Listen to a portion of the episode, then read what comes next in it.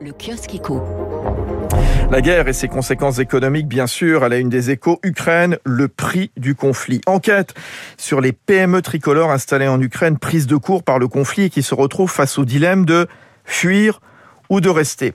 La presse économique qui revient aussi sur les propos de Bruno Le Maire qui hier voulait déclarer une guerre économique et financière totale à la Russie avant de s'amender dans l'après-midi et considérer que le terme était inapproprié. Ce qui fait dire à Muriel Mode dans l'opinion une salve de sanctions quoi qu'il en coûte.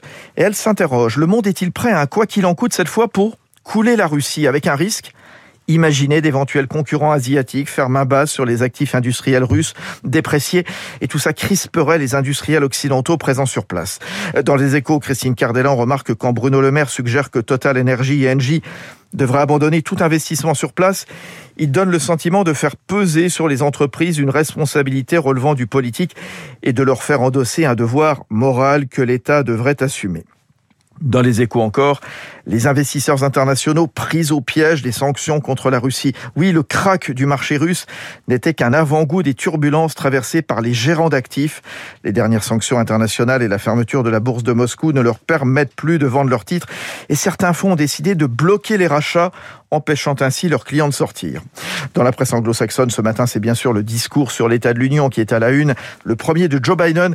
Le président y présente notamment un plan pour faire baisser l'inflation. On va y revenir dans un instant. Dans le Figaro Économie, la lutte contre la fraude fiscale tourne à plein régime.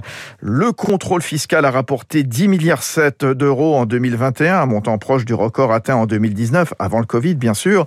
Qu'il s'agisse des particuliers ou des entreprises, ceux qui pensaient que la crise allait freiner l'ardeur du fisc ne manqueront pas d'être déçus, raconte le Figaro Économie. Les agents de la DGFIP n'ont pas chômé en 2021 sur le terrain de la fraude. Et le ministre Olivier Dussault, interrogé, euh, qui met en avant le renforcement du dialogue, affiche en effet sa fermeté. Le fisc doit être encore plus intraitable avec les tricheurs. 6h39 sur